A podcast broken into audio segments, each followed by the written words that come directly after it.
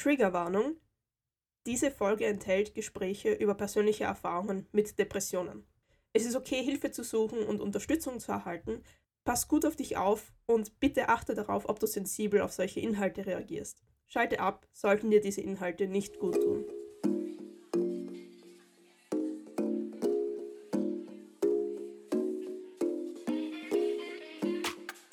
Welt verbessern für AnfängerInnen. Der Podcast von Kenne deine Rechte.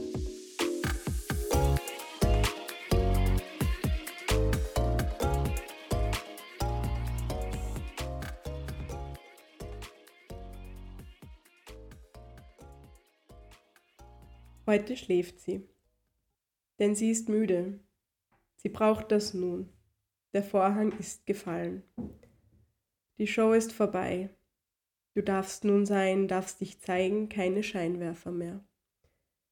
Du bist frei, der Applaus war zu laut, die Bühne zu groß, der Text zu lang. Die Mutter, der Vater sitzen im Publikum, du in deiner Kabine, da darfst du nun sein. Du musst nichts mehr, du kannst nun loslassen, darfst dich abschminken, dich ausziehen. Wasch sie ab, die Erwartungen. Wasch ihn ab, den Glitzer.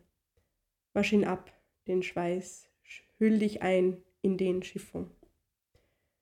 Er trägt deine Farben. Denn innen und außen sind nun eins. Du bist nackt, doch nicht mehr verwundbar, denn deine Wunden trägst du auf der Haut. Jeder kann sie nun sehen. Schäm dich nicht mehr. Sie ist schön, so wie sie ist.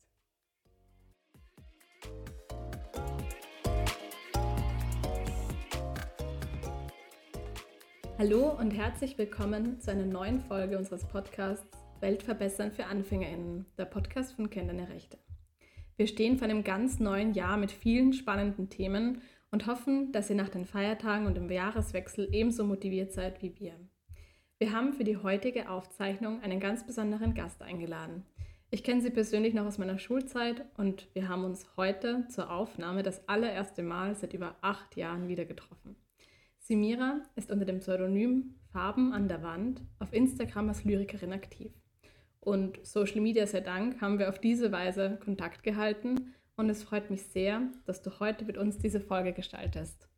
Hallo. Ähm, ja, wie ihr schon gehört habt, mein Name ist Semira und ich schreibe schon seit ich, glaube ich, sechs Jahre alt bin, also seit ich überhaupt schreiben kann. Ähm, wieso schreibe ich? Das ist eine gute Frage. ich weiß es manchmal selber gar nicht. Es ist mehr wie ein Impuls, es passiert automatisch. Ähm, und so richtig entdeckt habe ich das Schreiben für mich, als wir einen Deutschlehrer hatten, der relativ schnell von der Schule gegangen ist aber der zum ersten Mal auch einfach das Potenzial in denen erkannt hat, die keine Einser haben oder Zweier. Und ähm, da war eine Hausübung, dass wir einen Tagebucheintrag schreiben sollen, beziehungsweise dass wir so ein Gedankentagebuch verfassen sollen. Und das habe ich gemacht und da bin ich voll aufgegangen. Ich habe nichts mehr um mich herum mitgekriegt. Ich war einfach so im Schreiben vertieft und zum ersten Mal war das eine Sache, wo ich komplett weg war von der Welt und komplett ähm, bei mir selbst sein konnte. Ich finde es richtig schön, dass du dich noch an diesen Moment so sehr erinnern kannst. Und ich finde es auch in der Schulzeit sehr spannend zu beobachten, weil im Deutschunterricht geht es sehr oft um Grammatik und Rechtschreibung. Ja. Und es ist sehr wenig Zeit für diese ja, künstlerische Form. Man hat zwar bildnerische Erziehung, aber da befasst man sich ja mit Malerei und Zeichnung. Aber im Deutschunterricht kommt es oft sehr zu kurz und man muss auch sagen, bei sehr großen Klassen, bei sehr vielen Hausübungen, man kann halt nicht auf jede einzelne Person zur Rücksicht nehmen, aber umso schöner, wenn gewisse Arbeitsaufträge und gewisse Hausübungen so dazu anregen, dass man ins Schreiben kommt und der Fantasie freien Lauf lassen kann. Wie hat es bei dir dann begonnen? Hast du dann nach diesem Gedankentagebuch dann irgendwie weitergemacht, Gedanken aufzuschreiben oder wie war das von, also von diesem Prozess an sozusagen? Ähm, also ich habe schon immer Tagebuch geführt, aber von da an war es schon so, dass ich so ein inneres Tagebuch sehr stark angefangen habe zu führen. Das heißt wirklich was weh tut und was mich aufwühlt oder auch die Welt aufwühlt, habe ich angefangen tatsächlich so aufzuschreiben. Und das habe ich halt vorher nie gemacht. Vorher war es halt so, oh ja, heute ist ein Tag und äh, der war ganz schön oder der war ganz schlecht oder das und das ist passiert. Also es war nie irgendwie reflektiert, es war nie so ein intensiver Ausarbeitungsprozess. Da muss ich auch ganz kurz erwähnen, ich lese fast keine meiner Texte. Ähm, auch interessant. Ich, ja, ich, es ist, ich weiß nicht warum, es ist mir so ein bisschen unangenehm, beziehungsweise hadere ich da ganz stark mit Selbstkritik, weil wir auch einfach in einer Welt sind, wo man andauernd selbstkritisch ist. Und mir ist es aber extrem wichtig, dass ich nicht selbstkritisch von, also über diese Texte spreche und dass ich nicht selbstkritisch mir selbst gegenüber bin, wenn es um meine Kunst geht. Weil Kunst sollte glücklich machen, sollte erfüllen und sollte nicht unter dem scharfen Auge von mir selbst oder anderen sein, aus meiner Sicht. Deswegen finde ich es auch immer, ich finde es schwierig, wenn Leute ähm, Kunst kritisieren, weil Kunst einfach so individuell ist und sie sollte nicht gemacht werden, um zu gefallen, sondern irgendwie um zu befreien oder um zu helfen. Ich finde genau das schön, dass man in der Kunst sich nicht auf irgendwas versteifen muss, sondern dass man das auslegen kann, wie man möchte. Und ich glaube, in einer kreativen Entwicklung, und deshalb finde ich das eben so spannend, wenn man das schon als Kind, als Jugendliche begonnen hat, sieht man auch einen Prozess. Wenn du jetzt deine Texte, auch wenn du sagst, du liest jetzt nicht mehr, was, wenn du jetzt so vergleichst, nicht ähm, über die Texte selbst, sondern die Themen, die du behandelt hast, merkst du zum Beispiel zum heurigen Jahr im Vergleich zum letzten Jahr einen Unterschied? Einen riesengroßen Unterschied, auf jeden Fall. Sie sind sehr viel tiefer. Ich bin sehr viel ähm, verletzlicher in meinen Texten, sehr viel offener meinen eigenen Gefühlen gegenüber, auch traumatischen Erfahrungen gegenüber.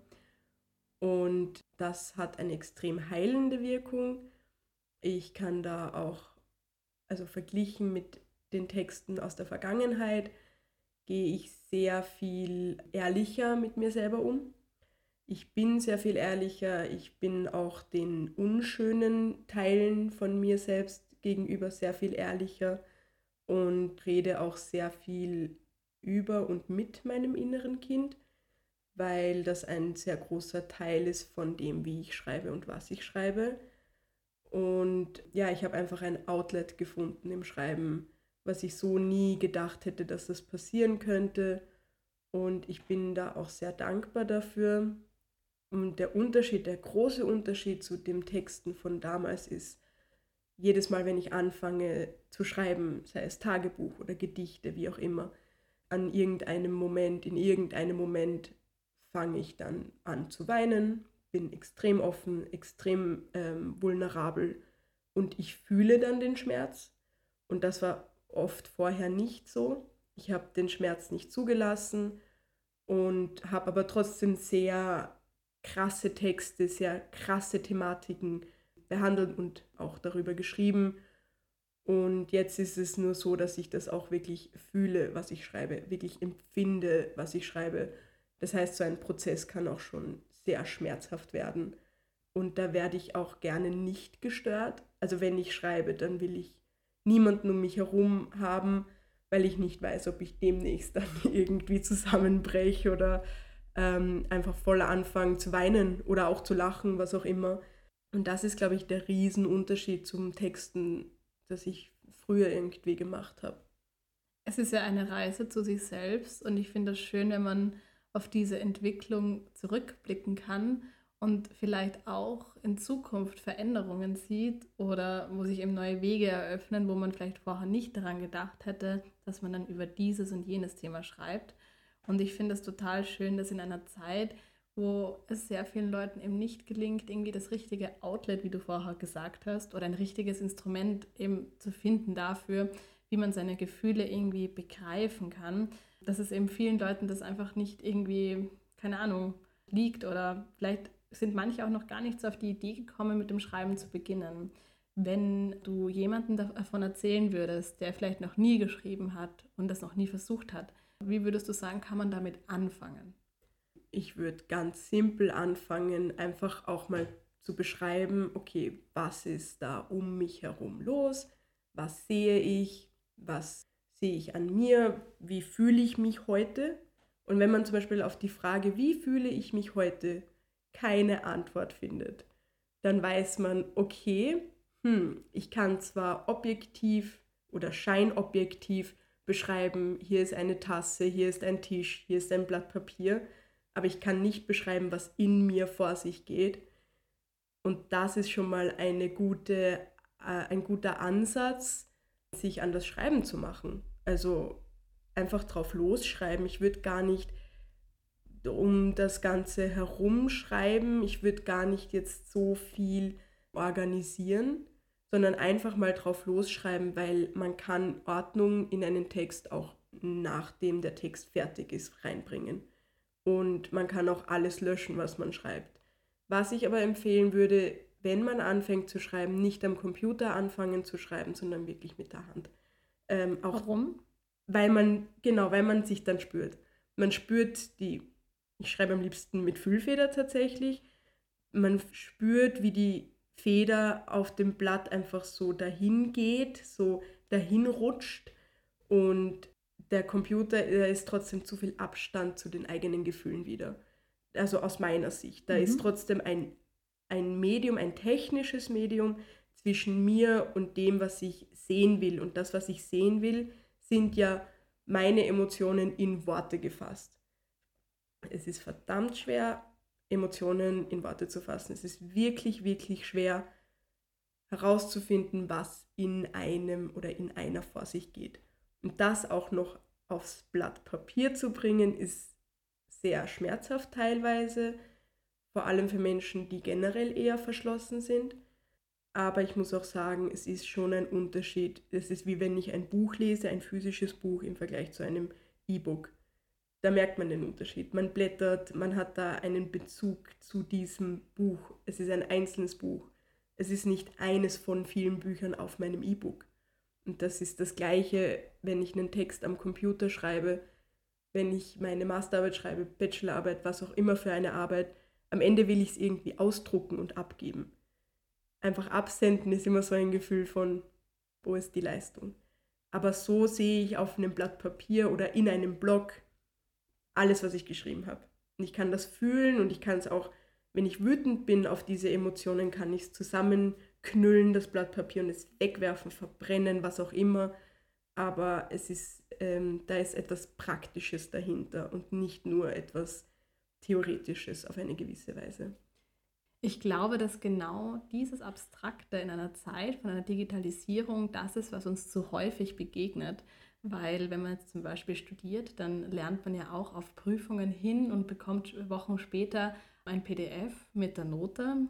Und das ist halt die Leistung, die du erbracht hast, an die du wirklich wochenlang vielleicht gesessen hast und gelernt hast und vielleicht verzweifelt bist und verschiedene Phasen durchlebt hast.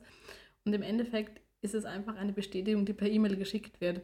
Und ich glaube, dass ganz viel anders auch wäre, wenn wir viel mehr Kunst produzieren, die wir in der Hand halten können, die wir ansehen können, die wir fühlen können und ähm, wo wir wissen, das habe wirklich ich gemacht und mhm. das ist etwas, was individuell ist. Das muss auch nicht gezeigt werden. Also ich plädiere da auch immer dran, wenn man da irgendwie da beginnt irgendwie zu schreiben oder irgendwie mal vielleicht versucht irgendwie ein kleines Musikstück zu schreiben, das muss auch keiner sehen. Das kann einfach für dich alleine sein und das ist auch gut so und es darf auch sein. Und ähm, ich finde es aber trotzdem umso schöner, dass du das eben teilst als Vorbild und als, wie soll ich sagen, auch als ähm, vielleicht auch Vorlage. Vielleicht denkt man sich so, ich möchte genau in dieser Form mal etwas schreiben und ausprobieren und dass du so auch Inspiration geben kannst. Das freut mich zu hören. so habe ich das tatsächlich noch nie gesehen. Ich habe nur schon festgestellt, irgendwann auf der Suche nach meinen eigenen Werten, meinen eigenen Talenten, bin ich immer wieder dem Schreiben begegnet.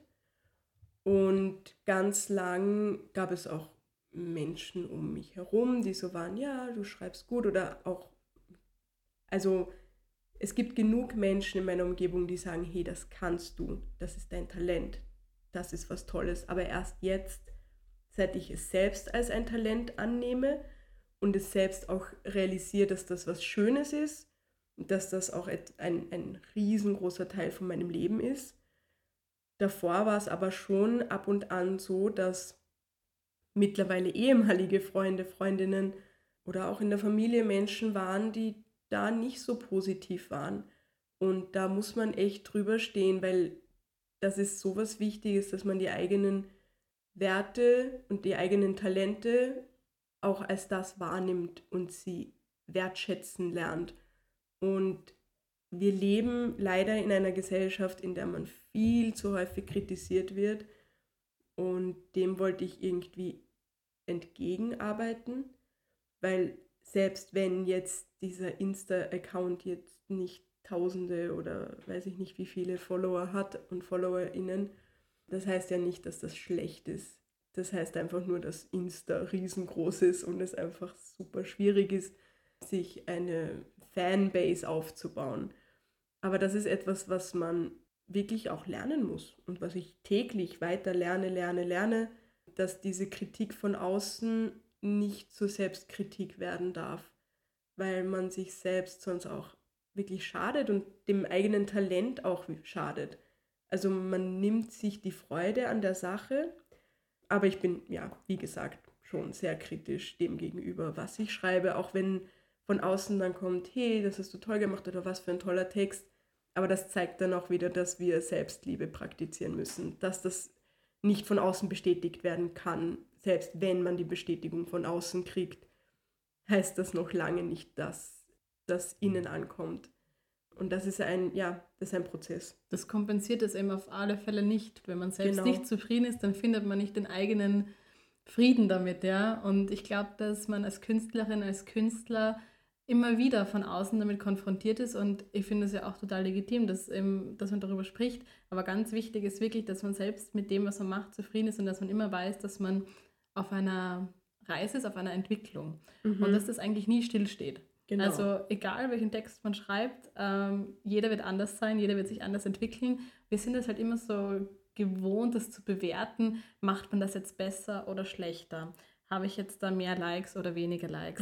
Ähm, mache ich das an Zahlen fest? Mache ich das an FollowerInnen fest? Was auch immer.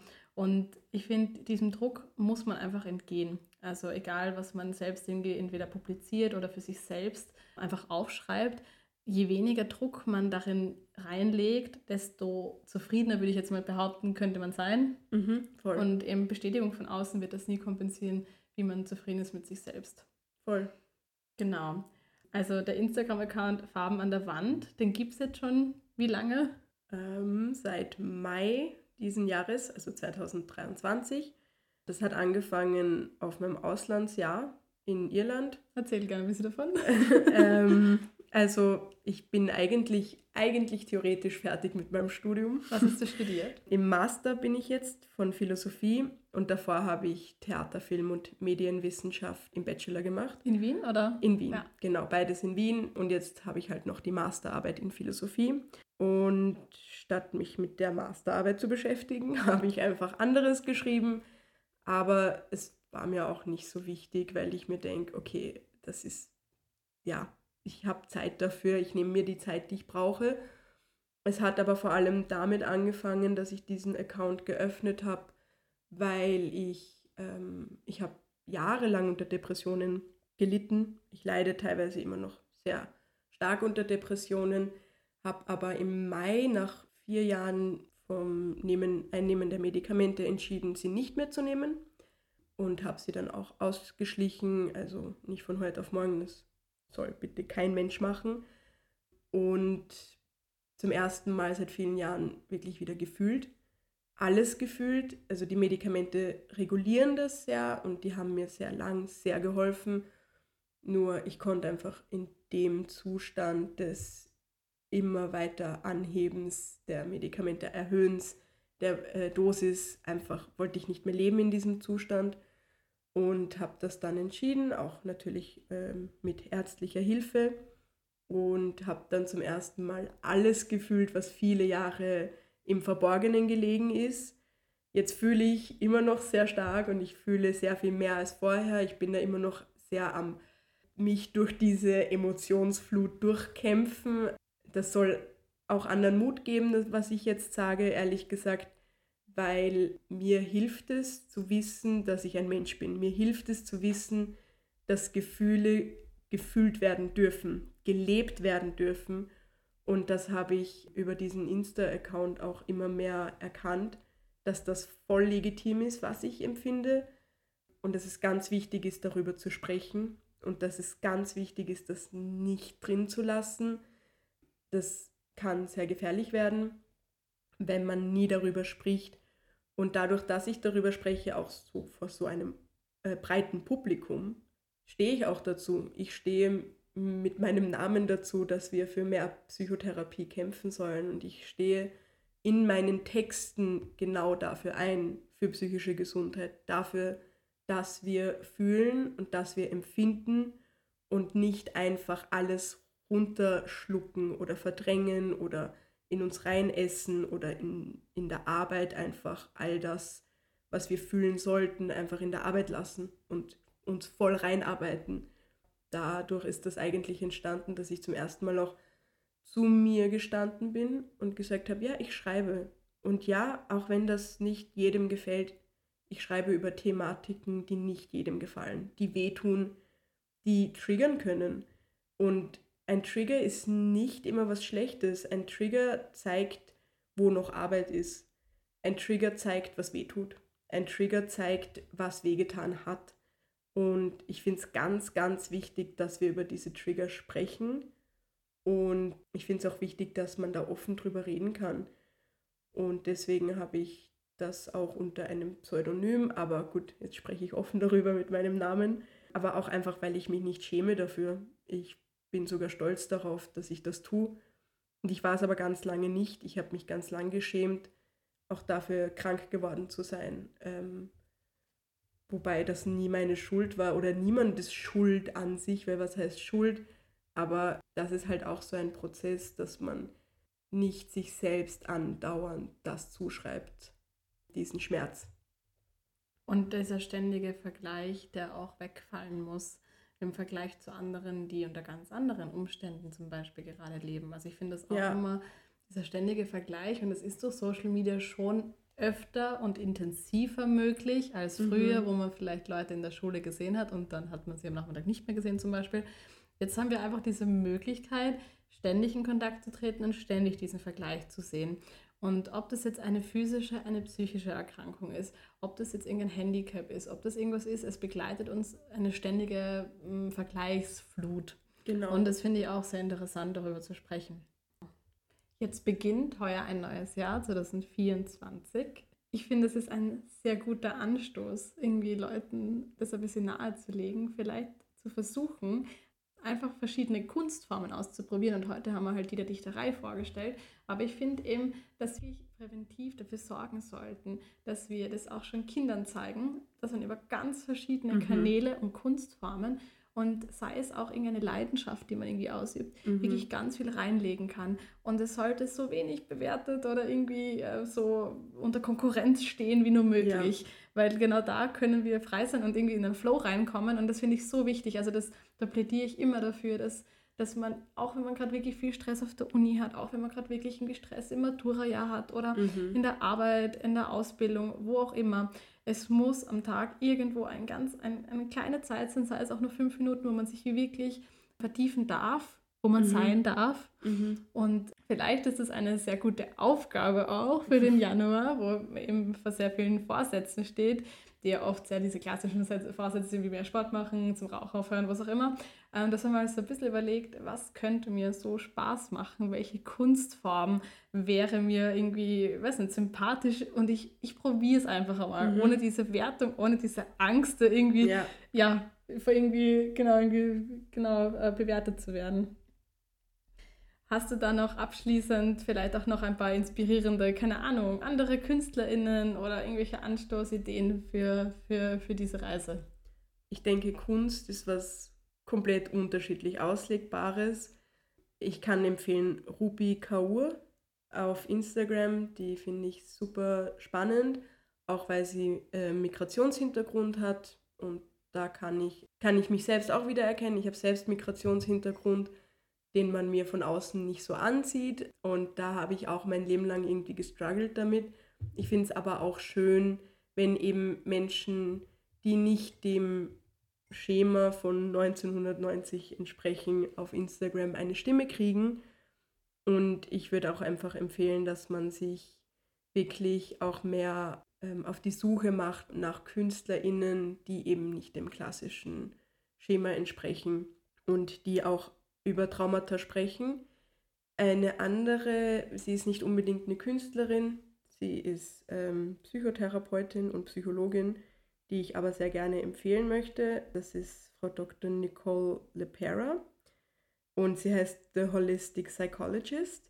Und da habe ich ganz, ganz viel Inspiration auch hergenommen, weil das auch einfach viele Themen sind, die ich nachvollziehen kann und die ich dann auf meine Weise mit meinen Worten auf Deutsch oder Englisch gut einfach verarbeiten kann. Und ja, ich würde auch einfach mal empfehlen, dass man muss keinen schlechten Tag haben, um zu schreiben oder um Kunst zu machen. Man muss keinen schlechten Tag haben, um töpfern zu gehen. Es ist auch okay, einfach so töpfern zu gehen. Äh, es ist okay, einfach so laufen zu gehen. Man muss nicht das immer als etwas sehen, was man nur macht, wenn es einem nicht gut geht, sondern einfach auch so etwas tägliches draus machen, wie wenn man eine Sprache lernt. Da muss man täglich 10, 15, 30, wie viel auch immer Minuten investieren, damit diese Sprache sitzt. Und das war bei mir beim Schreiben genau das gleiche. Ich muss täglich schreiben. Es ist jetzt nicht so, dass ich es verlerne, das Schreiben, aber ich merke, dass mir etwas abgeht, wenn ich es nicht täglich praktiziere. Und ich glaube auch, dass zum Beispiel Tanzen als Kunst empfunden werden kann, auch Tanzen im Club. Da macht man sich halt mal die Ohren zu ähm, und ist nur bei sich beim Tanzen, macht die Augen zu und investiert sein ganzes Gefühl in diesen einen Moment. Und ich glaube, das ist eigentlich das Wichtige, dass man versucht, in einen Moment zu investieren, auch wenn es nur zehn Minuten sind, was meiner Meinung nach viel zu wenig ist, aber wir leben leider in einer Welt, wo man sehr viel arbeiten muss. Und irgendwo kann man ja auch anfangen. Genau. Man muss ja nicht voll. dabei bleiben. Es wird auch Tage geben, Ja, da wird man vielleicht mehr Zeit finden. Es wird Tage geben, da wird man weniger Zeit finden. voll, auf jeden Fall. Ich finde, es ist richtig schön gewesen, mit dir darüber zu sprechen. Und ich hoffe, dass wir ganz vielen Zuhörerinnen und Zuhörern ein bisschen Inspiration geben konnten. Wir wünschen euch einen ganz guten Start in das neue Jahr 2024. Wir freuen uns, wenn ihr uns E-Mails schreibt, vielleicht auch über eigene Erfahrungen zum Thema Kunst oder eben Kunstformen ausdrücken. Gerne auf unsere E-Mail-Adresse podcast.kennendeine-rechte.at. Danke auf alle Fälle, dass du heute bei uns warst und mit uns über das gesprochen hast. Danke für die Einladung. Es hat mich sehr gefreut, dass ich reden durfte. Ja, es war voll wholesome. Auf alle Fälle wünschen wir euch, wie gesagt, ein gutes neues Jahr. Wir freuen uns, ähm, wenn ihr uns auf Facebook und Instagram folgt unter Kenn deine Rechte. Und unter den Shownotes findet ihr auch den Link zu unserem TikTok-Account. Bis bald! Tschüss. Verlorene Momente. So viel Zeit ist vergangen. So viele Jahre. Keine Sekunde stehen geblieben und jetzt ist es still. Stillstand hat mich erreicht, die Ruhe nach dem Sturm, Müdigkeit erreicht mein Herz, das Trauma ist erlebt. Es ist vorbei, du bist in Sicherheit, Ruhe kehrt nun ein, Trauer auch. Die Tage wechseln zwischen Freude und tiefer Verletzbarkeit, zwischen dem, was war und dem, was ist. Ich brauche nichts mehr zu beweisen, ich bin endlich frei, ich darf schlafen in aller Ruhe. Keiner weckt mich mehr, keiner schreit mich an, keiner kritisiert mich mehr, keiner stellt sich über mich. Ich umarme mich selbst, ich finde zu mir, fühle, was ich nie fühlte, nie fühlen durfte. Mir wurde einiges genommen und jetzt trauere ich. Ich bin traurig und zutiefst verletzt. Ich lasse es einfach zu, es darf passieren, es soll so sein. Ich habe Schmerz erlebt und es war schrecklich. Ich nehme an, was passiert ist, ich renne nicht mehr davon. Keine Ablenkung der Welt kann für mich da sein. Nur ich kann das und ich nehme ihn an, den Schmerz, die Angst vor dem Leben und den Menschen. Denn die Wunden sitzen so tief, ich musste graben, um sie zu finden, und erst jetzt können sie heilen, nachdem ich es mir selbst erlaube. Ich erlaube mir selbst zu heilen, zu sein, abzugeben, was so wehgetan hat. Es ist mein Schmerz und doch nicht mehr meiner, denn ich bin nicht mein Trauma.